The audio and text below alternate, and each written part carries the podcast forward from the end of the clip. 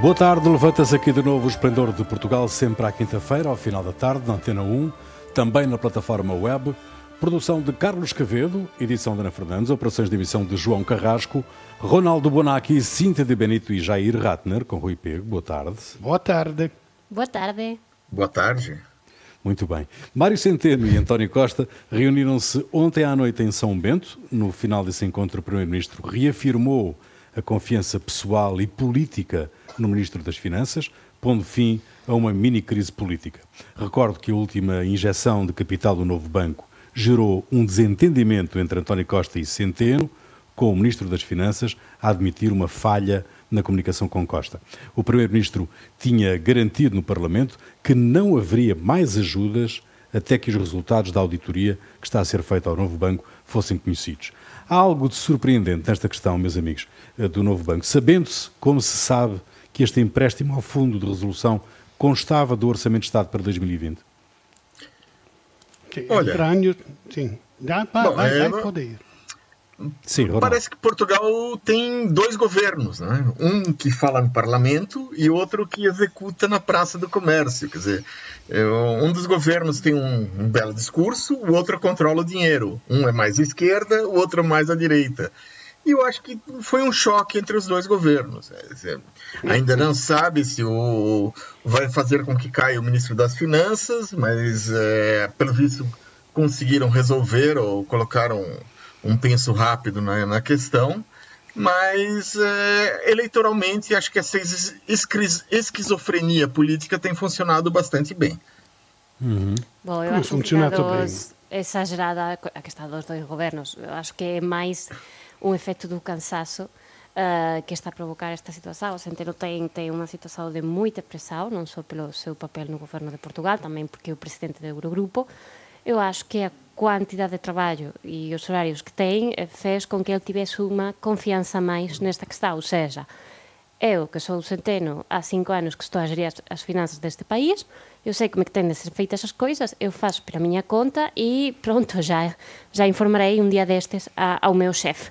Um, e, e, foi o que aconteceu. E o problema aqui é que António Costa é um político que eh, dá imenso valor à sua palavra, ou seja, eh, o que ele diz é para acreditar e, portanto, a questão de ir ao Parlamento e dizer que não haveria qualquer injeção antes de conhecermos a auditoria eh, ficou horas depois eh, muito mal com a transferência mm. que foi feita.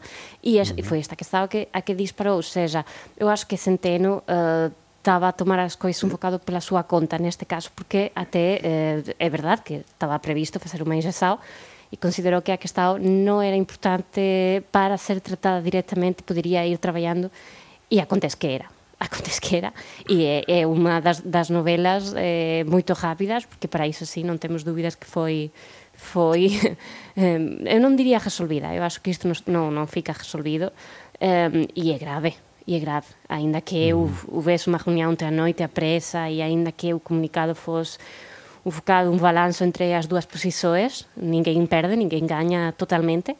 Eh, isto non fica por aquí, acho eu. Ronaldo. Olha, eu, eu, eu me zango na politica quando non percebo. Às vezes non percebo porque non teño os meios para perceber, às vezes, muitas vezes, é porque não me deixam perceber. Eu não percebi. Em primeiro lugar, o, o, o, o Costa è sempre molto ben preparato. Mi parece, io non accredito che ele non soubesse che aveva questo impegno che stava a ser, a ser pago. Non accredito. Mesmo accreditando, io non accredito che o, o, o, Centeno non subesse che eh, eh, o Antonio Costa non subesse. Então, mi parece tutto un grande imbroglio. Depois questa riunione è, è, è una pagliassata. Eles stanno a fare teatro. E io sto a isso e sono ben felice che non haja una crisi di governo che era incomportabile agora. Mas as coisas não são como estão a contá-la, perché está assim? Eu não percebo e não sou eu idiota. É que eles não explicam. Há alguma coisa que não vá entre os dois e, e, e, e não sei perché incontraram esta forma de brigar. O Marcelo também podia evitar de falar e ficava muito bem na fotografia. Invece deu apoio a Costa e depois parece que tem razão o Centeno, mas são todos amigos. eu não gosto que eles brinquem em cima de mim. Sim, porque até, okay. quer dizer, hum, não, não vejo ninguém muito convencido com o resultado final de ontem à noite, ou seja, continua-se a falar de que, de que Centeno quer ir embora para o Banco de Portugal, continua-se a falar eh, de que não, não, não quer ficar no governo, ou seja, no final, eh, se na de ontem à noite não sei se teve algum resultado para além de tentar... Uh, acalmar a polémica que já ontem estava acesa. E sobre, hum. sobre a questão de, de Marcelo, eu, eu teria teria alguma preocupação se fosse o Centeno, porque a última vez que, que, que o Marcelo falou um, das habilidades de algum ministro foi fora, que foi a hum. Constança Urbano hum. de Sousa. E, portanto, eu teria, teria alguma preocupação se fosse o Centeno. Certo. Rio, Rio ontem chegou-se à frente, uh, dizendo que Centeno não tem condições para continuar no governo. Foi muito claro naquilo que disse. Uh, o Bloco de Esquerda disse estarmos a assistir a uma remodelação em direto.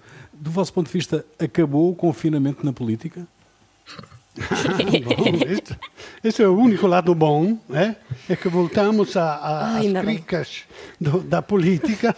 Eu acho bom, acho que o Rio tem razão, não, tem, não teria condição de continuar. Ou também, ou talvez o Costa, é o governo Costa, eh, que talvez, talvez o governo Centeno sim, o governo Costa não teria condição. Os dois juntos já não dá.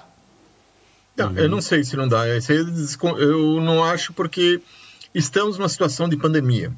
Então, tudo que se fizer vai ter uma repercussão muito grande, não só é, no, no, dia a dia, mas também na, nas condições de Portugal ter empréstimos e colocar uh, as finanças. Uh, uh, porque Portugal precisa ainda ir ao mercado e um, pegar dinheiro. Então, qualquer mudança vai, seria muito complicada para Portugal nesse momento, mesmo que a pessoa que substituísse o Centeno fosse tão boa ou melhor que ele, não sei, mas até o, o a Messi, ideia de instabilidade, Messi, é, fosse o Messi. É, até a instabilidade do, do, do, governo, a ideia de instabilidade, isso pro, é, teria consequências para a economia portuguesa nesse momento. Então, eu acho que foi por isso que eles preferiram manter a situação. Sim, mas, bem, mas neste caso, eh, uma, eh, os mercados importam-se também com a imagem de estabilidade e, e a sensação com que eu fico é que Centeno fica a prazo.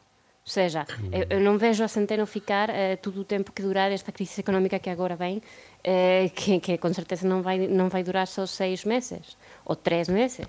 E, portanto, a imagem de instabilidade eu acho que não desapareceu, por muito que, que fosse feito um comunicado ontem à noite. Uhum. Sei, vamos, esperar, vamos esperar para perceber o que é que uh, daqui pode sair deste arrufo entre Mário Centeno e António Costa. Bom, os filhos de imigrantes que estejam em Portugal há pelo menos um ano vão ser portugueses de nascimento. A proposta é do PS e tem o apoio dos partidos da esquerda. Constança Urbano Souza, vice-presidente da bancada parlamentar socialista, justificou esta proposta à Antena 1 com base na necessidade de inclusão de muitos filhos de imigrantes nascidos em Portugal. No entanto, para os descendentes de judeus sefarditas, as regras para a obtenção da nacionalidade vão passar a ser mais apertadas. Têm de residir há pelo menos dois anos no país para obterem a nacionalidade desde 2015, com a alteração da lei da nacionalidade, que permitiu aos judeus sefarditas expulsos de Portugal a partir do século XV adquirir a nacionalidade portuguesa. 51 mil descendentes de judeus sefarditas pediram a nacionalidade portuguesa. Estima-se que vivam em Portugal cerca de 10 mil judeus. Para os judeus sefarditas, sefarditas a terra prometida não é Israel? Não, é Portugal, não é Espanha? Porquê? Não é bem isso. Não, a, a ideia toda é, quer dizer, existe uma. É, existem vários grupos de judeus sefarditas. Né? E um grande número do. Os judeus sefarditas fugiram de Portugal é, aos milhares, né? É, depois da. Bom, depois da instauração da Inquisição, no século XVI e uma parte é, e foi uma, um, processo quer dizer os pais não podiam levar os filhos era hum. proibido levar os filhos. Muitos conseguiram, então foi a imigração para a Holanda, é, muito grande, que foi, é, e muitos deles, até, por exemplo, a primeira sinagoga de Nova York foi formada por uh, judeus portugueses que foram para a Holanda, depois foram para Pernambuco, quando foi a invasão holandesa do Pernambuco, e depois foi, foram para Nova York, quando os portugueses reconquistaram, no século XVII. Então, e muitos deles foram para a região que é hoje é, é, que é antiga Iugoslávia, que era o Império Otomano, que era a Bessarábia, a, a, a região da, da, da Bósnia, é, coisa assim. E se eram milhares, é, eu acho, eu acredito que quando fizeram a, a lei, quando foi criada essa lei de, pra, em relação aos judeus, é, ele acredita que o governo pensava que eram, seriam apenas algumas centenas de pessoas que pediriam a nacionalidade, nacionalidade portuguesa, o que daria uma boa imagem do país e seria um, uma espécie de pedido de desculpas pela Inquisição e por outras atrocidades cometidas. Né? Ficava bonito na fotografia.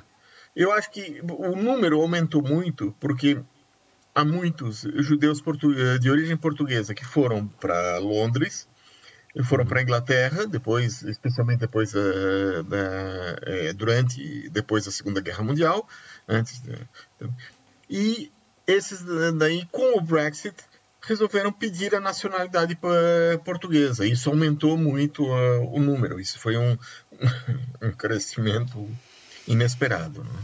Mas não há aqui, então, do vosso ponto de vista, uma discriminação em relação às outras as Sim. outras origens. É, o que, é claramente é. o que parece, mas, é, mas ainda que aumentas moito o número de petições, um, acho que ganha todo o mundo, porque nós em Portugal estamos a falar eh, cada pouco tempo de problemas de população, de poucos nascimentos, de que a população está a diminuir, ok?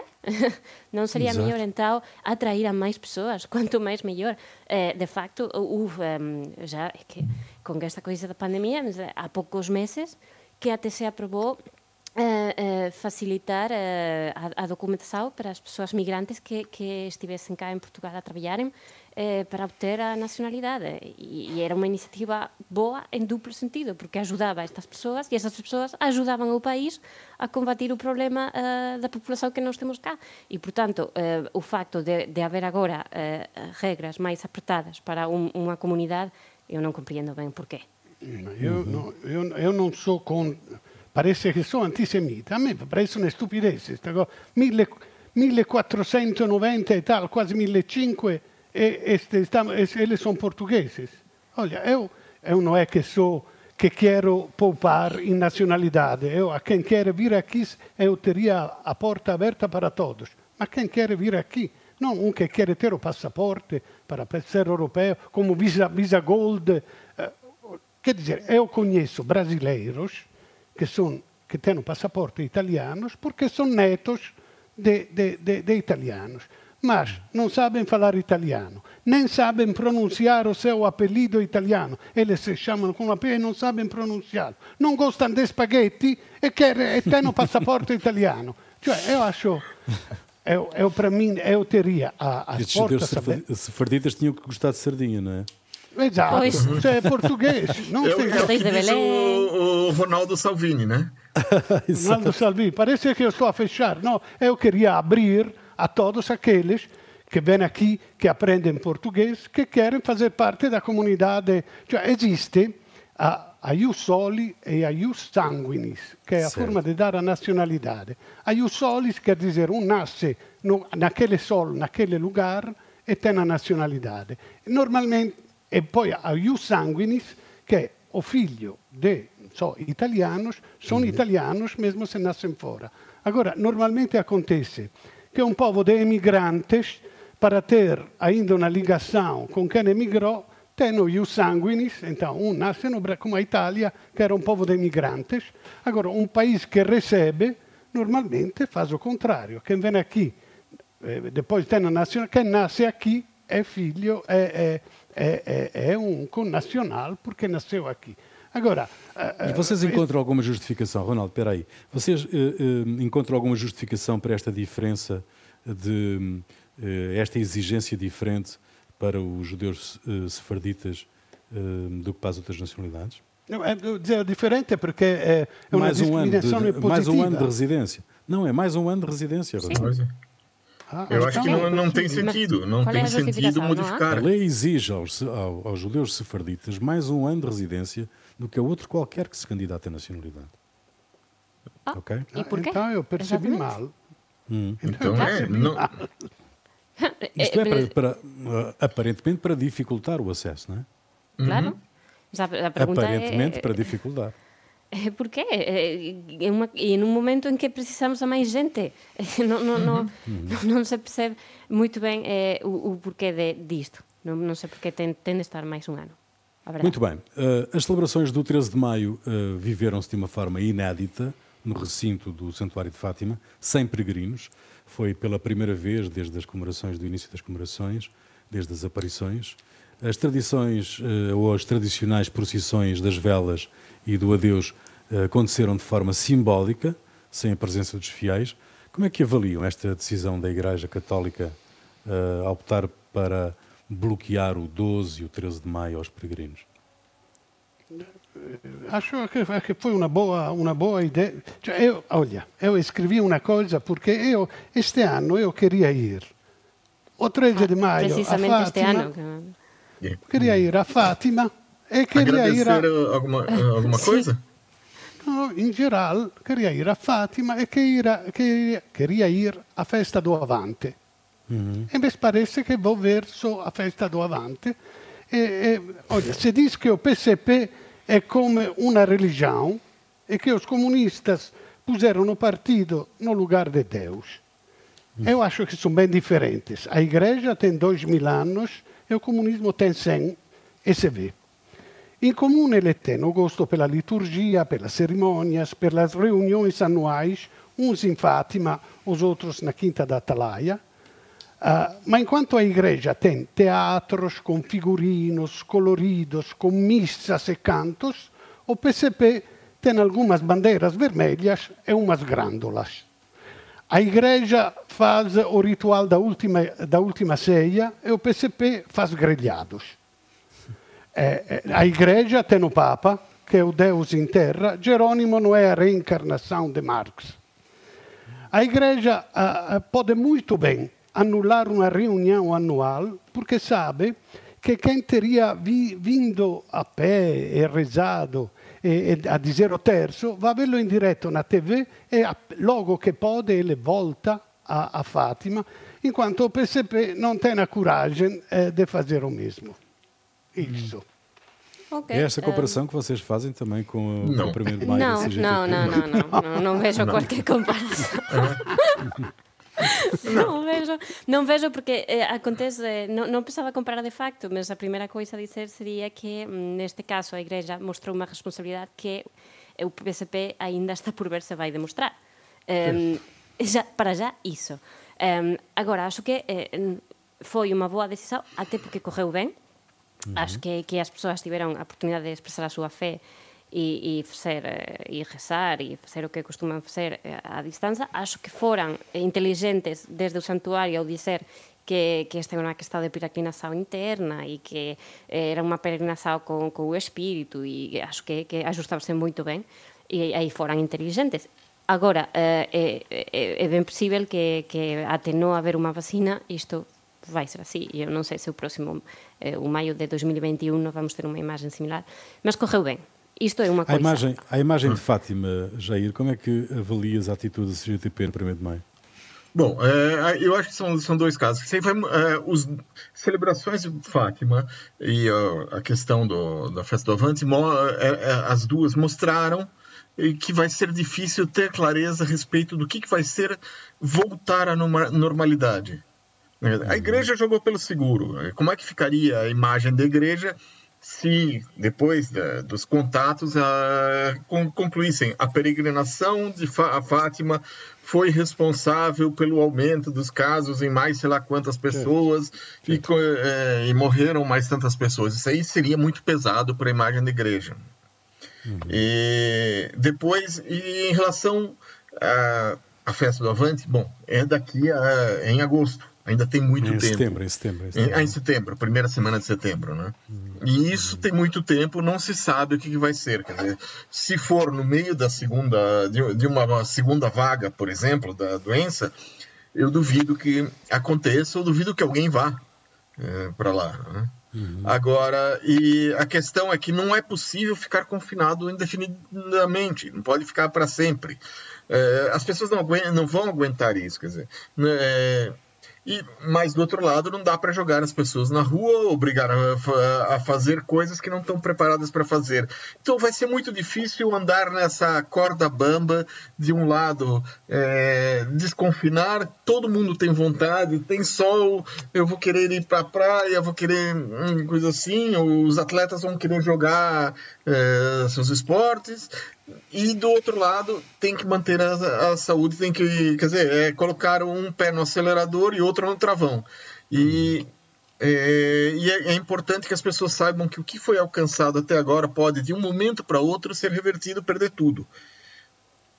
Hum. é, Bom, sendo... Sim, mas a festa do Avante é só na última semana de setembro, não é? Hum, vamos ver o que, que acontece até lá. Exato, Porque exato. se forem vagas, a vaga, quer dizer, se, eh, pode acontecer da, da vaga, a segunda vaga ser nessa época. Certo, certo, Ou pode certo, acontecer de, de, de ter eh, uma redução, por exemplo, na, depois de dias na, na, Nova Zelândia, depois de dias eles já voltaram a, a permitir, depois de acho que de semanas sem nenhum caso, acho que foi três, quatro semanas sem nenhum caso, na Nova Zelândia já tem cinemas, teatros funcionando normalmente. Então é. Dizer? Eu ia dizer que, que os especialistas já estão a avisar de uma forma generalizada para uma nova vaga eh, a partir de setembro. Estão a avisar. E agora, ainda que é imprevisível a situação que nós vamos ter aqui em Portugal em setembro, e ainda que isto é verdade, é, o que eu não compreendo, e isso compreendo tudo, o que eu não compreendo é que neste momento eh, a possibilidade de suspender o avante non presa existir. Ou seja, é, no, nos vamos pensar, vamos ver como é que facemos, mas vamos a pensar, cando todo o mundo está ou a adiar ou a suspender as, as, eh, as, as agrupações de persoas. Por uma questão de segurança, porque o exemplo do cinema non me serve. Por qué? Porque no cinema tu tens a cadeira asinada e podes estabelecer as distancias. Nun festival, cualquier seja o tipo de festival, non podes. Non podes. Porque já estamos a ver con alguma dificuldade como é que iso se faz na rúa, na vida diaria. Vamos imaginar já num festival fechado, fechado num festival que ten, que ten unha, unha área uh, determinada. É moito complicado e todo mundo está a facer un esforzo. Todos queremos facer moitas coisas no verao e após o verao. Todos tiñamos moitos planos. E todos queríamos facer coisas e todos estamos a facer sacrificios. E, por tanto, no debate non pode ser excluído já de entrada a posibilidade de cancelar. Por qué? Por qué que isto? Non compreendo por qué. Agora, se a situación mellora en setembro e se dá as condições, ok, vamos avante con o avante. Mas eh, no debate agora non pode ser excluído por qué? Porque, porque são especiais. Eu non compreendo isto. Todo mundo está a facer o sacrificio e todo mundo é todo mundo. Hum, mas o, o, o PC tem, tem tido, de resto, desde o início, um, posições um, muito próprias em relação à questão do estado de emergência e, da, e da, do estado de calamidade. Jerónimo de Sousa diz, por exemplo, que o dever de especial atenção aos que têm mais de 70 anos não é sinónimo de confinamento obrigatório. Uh, o secretário-geral do PC sublinha que é compreensível a vontade das famílias protegerem os mais idosos, mas diz que é um equívoco pretender que isso se traduza na limitação dos direitos e liberdades dos mais velhos. Qual é a vossa opinião sobre o dever especial de confinamento para os idosos? Para os o, Jerónimo, o Jerónimo, neste caso, tem razão. 100% de razão. Porque o problema é isto. Quem está doente ou, que, ou, ou um que está com sintoma tem que ficar confinado. Que seja velho ou jovem, tem que ficar confinado. Os que não estão doentes ou com, podem sair com algumas limitações, mas o que acontece é que quem está são pode apanhar a doença com a diferença, novos e velhos na mesma forma, mas o novo provavelmente nem repara ou vai ter um, um, um resfriadozinho. Invece um velho pode, pode ficar muito grave, pode até morrer, mas não é que vai ser um perigo maior para os outros. Então, tu não pode dizer, ah, eu quero fazer o teu bem à tua custa, mesmo se tu não queres. Não, eu Cioè, se eu não sou o perigo, eu estou a falar de quase 70 anos, se eu não sou um perigo para os outros, e fico em casa, eu, eu não vou sair, mas digo, se eu não sou um perigo para os outros, posso fazer o que quero, mesmo se eu tenho mais risco de, de, adoecer. Então, eu gosto que os outros se preocupem. Então, seria bom ter discriminações positivas, tipo a prioridade nas filas, não sei o quê. As, algumas, algumas uh, discriminação positiva, mas não negativa. Olha, tu tens mais de 70 anos, fica em casa, se não adoece pode morrer. Deixa, deixa a mim pensar que quem sabe de mim sou eu. Então, acho que é uma limitação insuportável da liberdade individual. Cíntia, uh, já... Mas, eh, mas, desculpa, mas há um confinamento obrigatório para as pessoas de mais de 70 anos? Não, podem sair a dar passeios. non, o confinamento obrigatorio é para as persoas con sintomas. Exacto, entón, se, se há unha persoa que ten 75 anos e quer sair a comprar o pau ou a dar un paseo, pode facelo. Então, estamos a falar... É que esta, estas son as coisas que acontecen cando facemos os discursos gigantes e tal. Pa, eh, confinamento obrigatorio só há para os doentes e para as persoas con sintomas. E se, e se o señor non está en ningún caso nem o outro, pode sair. Aquí o que se trata é de proteger as persoas porque sabemos que a letalidade é maior. É o que estaba a dizer os dados. Então, se há persoas que têm esa idade e, e non têm sintomas nem, nem estão doentes com o Covid, podem sair. Exato. Qual é, qual é a polêmica Agora... então aqui? Ah, eu acho que no caso o Jerônimo ele fala, bom, ele tem por experiência, né? Ele tem 73 anos e ele não está parado. Muito não, bem. é, é, prova de que não é obrigatório, né? Não é obrigatório, ele está saindo. Quer dizer, não há é, o, Então e os mais novos? A questão, mais não, a questão é o seguinte, é o, o, há uma coisa que o Ronaldo falou que a doença não é uma gripezinha para as pessoas mais novas, é, cada vez mais é, estão descobrindo que tem implicações, podem ter implicações no fígado, nos rins, é, nos olhos, na, no cérebro, no coração. É, ela atinge o corpo todo, no intestino. E a, a questão aqui, é, acima de 70 anos, a, a taxa de mortalidade é mais alta, acima de 80 é ainda muito mais alta. Uhum. Uhum. É, são essas as questões. É, as é pessoas é que se arriscam, arriscam-se, mas o, uma pessoa não é obrigada, não, não dá para obrigar uma pessoa a ter um comportamento mais racional. É complicado isso, você dizer que é mais racional, porque as pessoas precisam estar eh, fora ou sentem essa necessidade. Né? É, quanto mais pessoas estiverem fora, mais aumenta o risco para o conjunto da sociedade. É também essa e a partir questão. De 18, e a partir de 18 as coisas podem complicar-se com as creches. Queria, queria um, uma palavra, uma palavra rápida de cada um de vocês sobre uh, esta decisão de, de, reabertura das creches nos moldes recomendados pela Direção-Geral de Saúde. É, já mudaram os moldes. Sim, sim, sim. Já não é mais vão... a mesma coisa, já não tem que sim, manter a separação. E vão mudar mais, não é? E vão mudar uhum. mais, certamente. Uh, mas como, vocês acham que há aqui um risco acrescido uh, na abertura que, das creches? O que disseram no início de, de, toda esta pandemia é que as crianças eh, transmitem eh, muito a, a, doença. E, e por isso decidiu-se que só as, as maiores eh, do ensino iam uhum. voltar às aulas quando for, é? Uhum. Exatamente, iam voltar. E o resto fica em casa com a telescola e tal. Mas então as creches? Que dizer, ou seja, eh, a transmissão é, é, é forte a partir dos 4 anos, a partir dos 6, e então podem as creches abrir? Eh, non sei. Non sei se isto...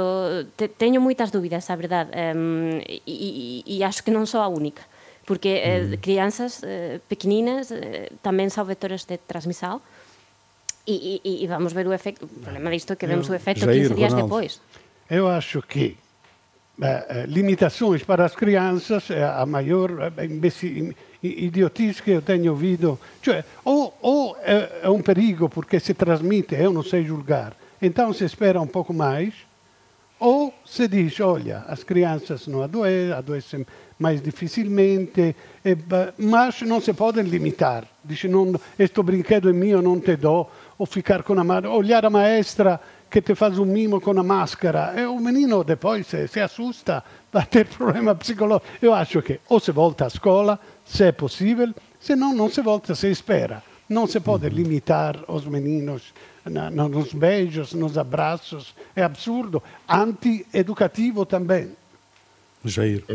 É, bom, eu acho que tinha que se começar por algum lado e escolheram creches junto com 11 primeiro e 12 segundo ano. Escolheram isso, até para as pessoas, para os pais poderem trabalhar. Mas é, eu não sei se, pode, se é a melhor uh, solução. A questão é que não dava para começar com todas uh, as faixas etárias. Então eu acho que uh, se começarem com as creches e tiverem que parar, volta todo mundo para casa, nos perdeu. Se não, se mudarem o, a forma de dar aulas para todos os, os, outros anos e depois tiverem que voltar para o, o, sistema de confinamento com te, aulas de, de, de, telescola, essas coisas assim, coisas que já tinham abandonado, aí seria mais complicado. Acho que foi uma questão prática para mim. Uhum. A Polícia Judiciária está a investigar, isto é um assunto que nos diz respeito, a partilha ilegal de jornais e revistas, na sequência de uma queixa apresentada pelo Sindicato de Jornalistas. A Presidente do Sindicato confirma a queixa por crime de violação de direitos de autor. A partilha de jornais e revistas acontece principalmente através das redes sociais. Qual é, como é que vocês, como é que vocês avaliam este tipo de partilha? Um, faz sentido continuarmos uh, a partilhar coisas que, que são de outros, de outros, de terceiros? No, so, há duas coisas diferentes. Uma coisa é que se eu estou numa conversa no Messenger, ou no Facebook, no, no e-mail, a falar com alguém e a trocar ideias, ele me diz: Tu leste eh, a, a, a, questo artigo do, do Observador? E io dico, mi dà un link, io vou lì, non sono assinante e non posso entrare. Então eu digo, olha, me envias, me faz um copy-paste para, mm. para... Ele me faz um copy-paste de parte ou de todo o artigo e me envia e io vou ler. Eu acho que isto não é ilegal, porque é, é um pouco a mesma coisa. Eu compro um jornal em papel, poi tenho um amigo lì ao bar e digo, tu leste questo artigo? E do o jornal para ele, que não pagou, está a ler o meu artigo. Então, isto acho, acho que é completamente legal. Agora, publicar in una rete sociale, então, se torna di dominio pubblico, una cosa che só paga, só para assinantes, acho que isto é, é, é, isto é ilegal. Eu acho que devemos proteger os jornalistas, que há sempre menos jornalistas neste mundo, porque temos que proteger a, a informação livre, porque invece o que acontece para os jornalistas que são pagos por, por alguém querem que as informações, mesmo que não sejam fake news, mas aquela informação mirada, vá a um público mais vasto possível. Então, não é um jornalismo livre, é um jornalismo pilotado. E seria, então, isto não tem nenhuma limitação, claramente, porque quem paga quer que estas notícias se difunda no, na, na, forma mais eh, ampla possível. Invece o jornalista que está ali a escrever, que faz isso de profissão, com profissionalismo, tem que ganhar com isto, então tem que ser com a venda dos artigos de alguma forma. Então, acho que é bom que se proteja. Hum, Fine. Cíntia. Cíntia, uh, Jair. Se, se for unha coisa simbólica para, para que a xente saiba que, que está a xogar co traballo dos outros, acho ben. Se for simbólico. Um, eu acho que, que, a, que a população ten, ten moito recelo a, ao jornalismo e aos jornalistas, sobretudo, desde algúns anos, e situações destas eh, acho que envían tamén un, unha, unha imagen un bocado errada. Acho que a mellor forma de, de combatirmos isto é é explicar por que é importante o traballo que, que facemos, por que é são importantes as suscrições e, e, e o que é que acontece se vamos ficando menos e menos persoas a facer este traballo. Mas o facto de, de, de ir a, a PJ a presentar queixa para uh, que depois uh, vejam ver que é que faz e, e estabelece aí unha perseguição que eu non, non, non acho que seja uh, a mellor forma no final de enviar un, unha mensaxe total. Se for simbólico, ok mas ir caso por caso acho, acho errado. Acho que gañamos máis se há unha, unha mellor explicación de por que, que as suscripções são importantes. E vamos tamén a ver o preço das suscripsoes para que toda a gente possa ter acceso e, e non seja unha coisa moito complicada porque é unha, é unha questão que, que eu fico sempre sorprendida há moita, moita gente que ten unha suscripción a Netflix mm. ou Amazon Prime e se vamos mm. ver os prezos eh, sería interesante ver a tabela de preços de quanto que custame por mes eh, estar como asinante a tres, cuatro jornais ou dois ou os que eu quiser e uhum. se é moito máis do que o Netflix. E, e, e os resultados serían surpreendentes para moita gente. Só acho uhum. que falta aí unha campaña para dizer á gente que isto é tão importante eh, que, que é preciso pagar. É, mais, uhum. é, é iso mellor do que ir a PJ, só é. Jair. Eu, bom, primeira coisa é definir. Há um problema gerado pelos que, que eles chamam de os grandes os agregadores de notícias. Os sim, sim. É, os agregadores que pegam as notícias feitas pelos jornais e distribuem indiscriminadamente. É, essas empresas, Google, Facebook, outras, ganham bilhões em publicidade pelo tráfego nas suas páginas e esse dinheiro não vai para quem produz as notícias. Então há um resultado, a gente vive um momento em que jornais e revistas e todo mundo estão a caminho da falência, enquanto os, os artigos nunca foram tão lidos na história. É, é fácil ganhar dinheiro quando outros trabalham. E eu acho que é por isso que essa queixa-crime tem uma razão, quer dizer, tem um. Essa queixa-crime é uma queixa-crime mais de política. Eh, política.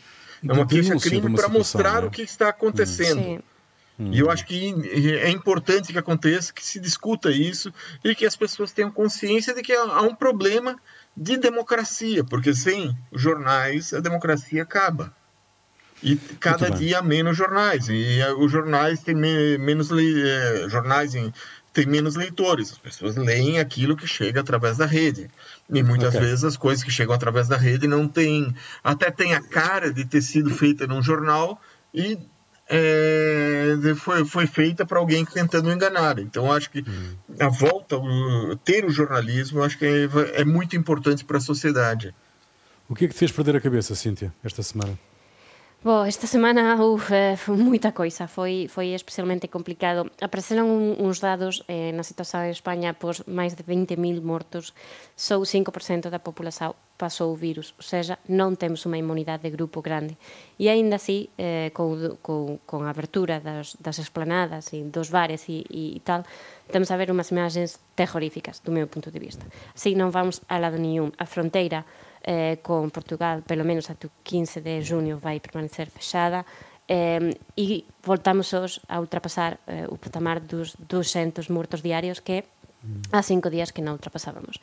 E, portanto, eh, non, non sei qual é a solución para que a gente fique en casa e saiba mm. que ten de ficar. E por iso tamén, cando nós estábamos a falar antes da situación das persoas de máis idade, eh, é unha questão de proteção de todos eh, non é un, un, unha vontade dunha persoa particular, é, é que temos todos de facer o esforzo e cada un de nós ten o seu papel a cumprir. E iso, por exemplo, en España non parece que esteja a acontecer. Non se está a avanzar e a situación vai demorar aínda máis tempo.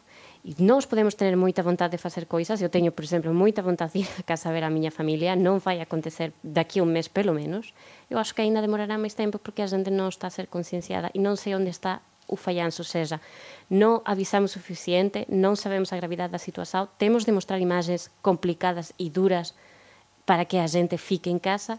Acho que isto é um falhanço coletivo. Cintia, obrigado. E, e foi, foi complicado. Uh, Ronaldo, rapidamente. Bom, olha, eu, eu falei bem dos jornalistas, agora quero falar mal. É, é, é a propósito da menina morta alegadamente pelo pai e da qual não quero falar ha un clip do CMTV che mostra un giornalista, entre aspas, che, che pergunta a um popular: acha que para casos destes deveria ser feita justiça popular? E o entrevistado risponde: Sim, senhor, entregá-lo ao povo. Bom, mm.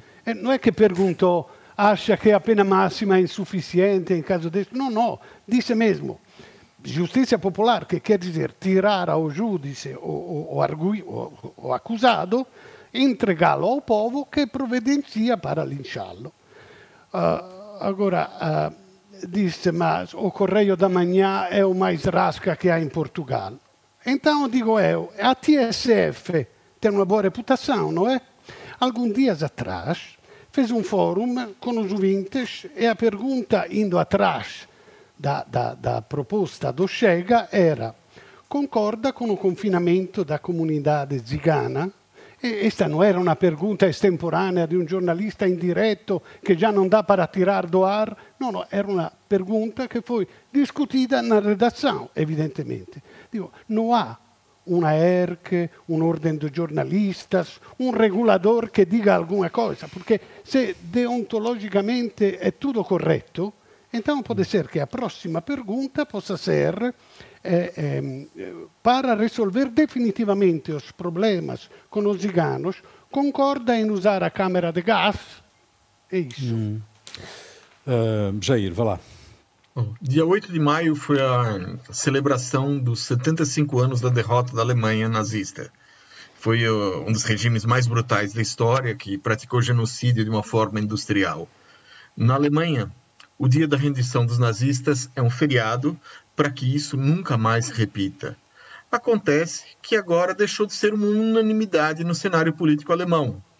O Alexander Gauland, o líder parlamentar do partido Alternativa para a Alemanha, insurgiu-se contra as comemorações.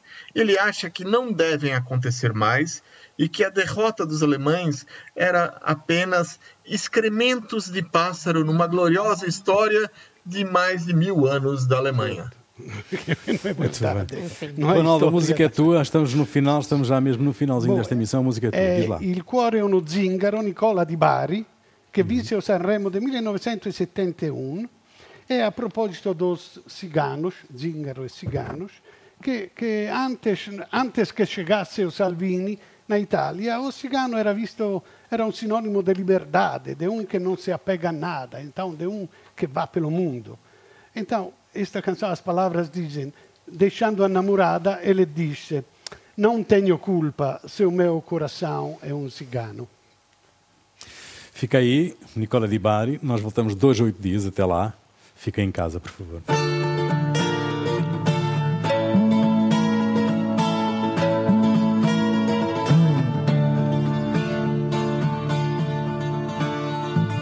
Avevo una ferita in fondo al cuore soffrivo, soffrivo.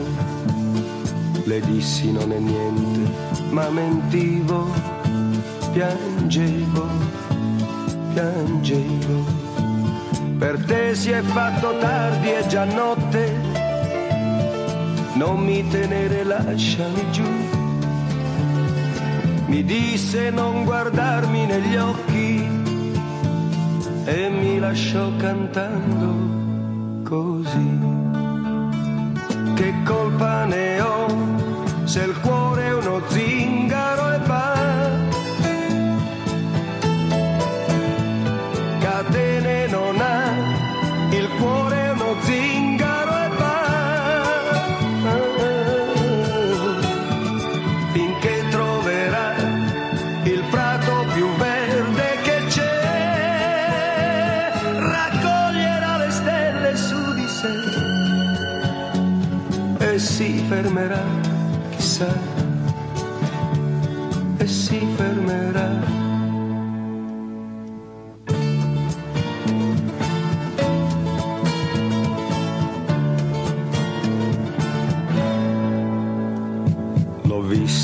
un anno, l'altra sera rideva, rideva. Mi strinse, lo sapeva che il mio cuore batteva, batteva. Mi disse stiamo insieme stasera, che voglia di risponderle, sì, ma senza mai guardarla negli occhi, io la lasciai cantando così. Che colpa ne ho se il cuore è uno zingaro